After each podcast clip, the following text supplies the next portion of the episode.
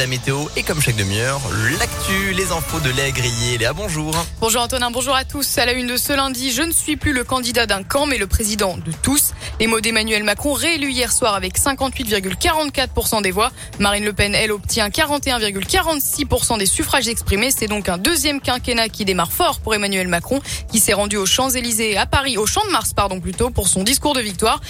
Une victoire suivie en direct par ses soutiens, des militants soulagés qui restent malgré tout inquiets de voir l'extrême droite progresser. À Lyon, ils s'étaient rassemblés dans un bar du 3e arrondissement. Écoutez leur réaction au micro de Radio Scoop. Vraiment heureuse, vraiment beaucoup de joie. On est super content du résultat. En plus, on voit qu'on a beaucoup d'avance, donc c'est que les Français nous font confiance et font confiance à Emmanuel Macron. Je vois aussi que l'extrême droite en France maintenant recueille 42% des suffrages exprimés, donc c'est quand même beaucoup. Ça montre qu'il y a une colère dans le peuple français. Le soulagement, effectivement, mais euh, voilà, le score du Rassemblement national, euh, c'est quand même pas rien. C'est d'en savoir la cause surtout. Moi, je préfère vivre dans un pays ouvert sur le monde, européen, euh, progressiste, que dans un pays qui se referme sur lui-même avec une extrême droite au pouvoir.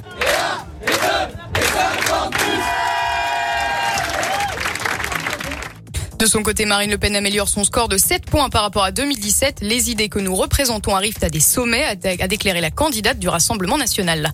Pour rappel, dans la métropole de Lyon, Emmanuel Macron a enregistré un score de 73,03% des voix, une très large victoire pour le président sortant, tandis que Marine Le Pen a récolté 26,97% des suffrages. Et du côté de l'abstention, dans le Rhône, elle atteint les 28,27%. Bonne nouvelle pour ceux qui voudraient passer à l'électrique. Les ménages vivant dans une zone à faible émission où la pollution de l'air dépasse les seuils autorisés pourront bénéficier d'un prêt à taux zéro. Une dizaine de métropoles sont concernées, dont Lyon se prête à hauteur de 30 000 euros. Il concernera les voitures électriques de moins de 2 tonnes 6. Et cette folle histoire, un Lyonnais soupçonné d'avoir vendu illégalement des manuscrits signés de Napoléon. Vendus sur eBay, ces articles ont été repérés par un agent du service d'enquête des douanes de Lyon.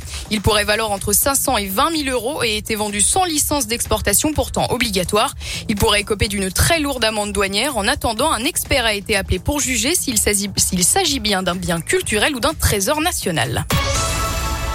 Et on passe au sport à présent et la victoire du Loup Rugby, un match qui fait du bien après trois défaites d'affilée en top 14 face à Brive ce week-end. Victoire 17-31. Les Lyonnais sont donc aux portes du top 6.